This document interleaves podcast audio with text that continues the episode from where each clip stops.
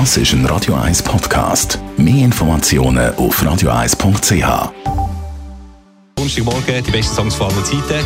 13 Minuten vor 11 Gesundheit und Wissenschaft auf Radio 1. Unterstützt vom Kopfwehzentrum Irlande Zürich. www.kopfwww.ch Es ist eine der immer mal wiederkehrenden Fragen unter Hundehalter. Darf der Hund mit ins Bett?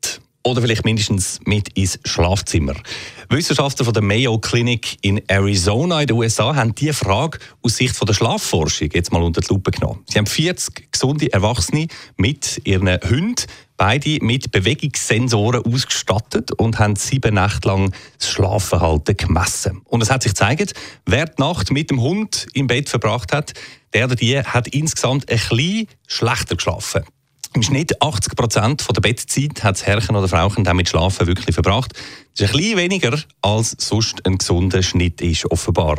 Hund im Bett darum eher nicht. Das grosse Aber, das kommt in dieser Studie allerdings auch noch, wenn die Hundehalter ihre Hunde zwar nicht ins Bett, aber ins Zimmer klar haben, dann haben sie schneller zum Schlaf gefunden Ihre Schlafeffizienz, wie es da heisst, ist auf 83 Prozent gestiegen, was wiederum ein bisschen mehr ist als der sonstige Durchschnitt. Die Nähe vom Vierbeiner hilft also erwiesenermaßen beim Schlafen. Ins Bett selber sollte er dagegen nicht. Und am Schluss noch eine Seitenbemerkung, finde ich persönlich fast das Schönste daran. Die Schlussfolgerung betrifft nur die Schlafqualität der Zweibeiner. Die Hunde die haben laut der Studie im Bett und neben dem Bett genau gleich tief geschlafen. Das ist ein Radio 1 Podcast. Mehr Informationen auf radio1.ch.